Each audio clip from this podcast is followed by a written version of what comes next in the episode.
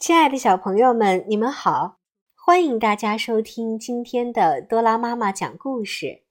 今天我为大家带来的故事名字叫做《嘟嘟学本领》。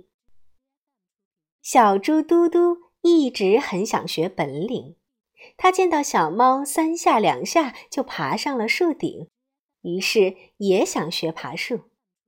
可谁知刚爬了两下，嘟嘟就哎呦哎呦的叫了起来。原来是树皮呀，把它的肚皮给刮破了。嘟嘟不想学爬树了，他看见小马在练习跑步，又想去学跑步。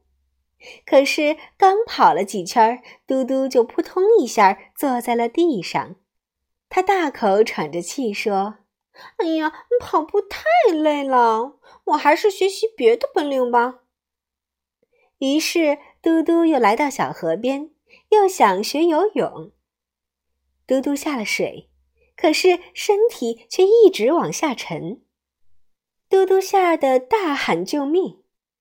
正在游泳的小鸭子赶紧游过来，把它救上了岸。嘟嘟伤心地说。你学游泳太危险了，我还是回家吧。说完，嘟嘟就往家走，再也不想学什么本领了。所以，直到现在，嘟嘟还是什么本领都不会，他只会躺在猪圈里呼呼的睡大觉呢。嘟嘟学爬树，怕肚皮疼；学跑步，又怕累。学游泳又怕危险，这样怎么能学会本领呢？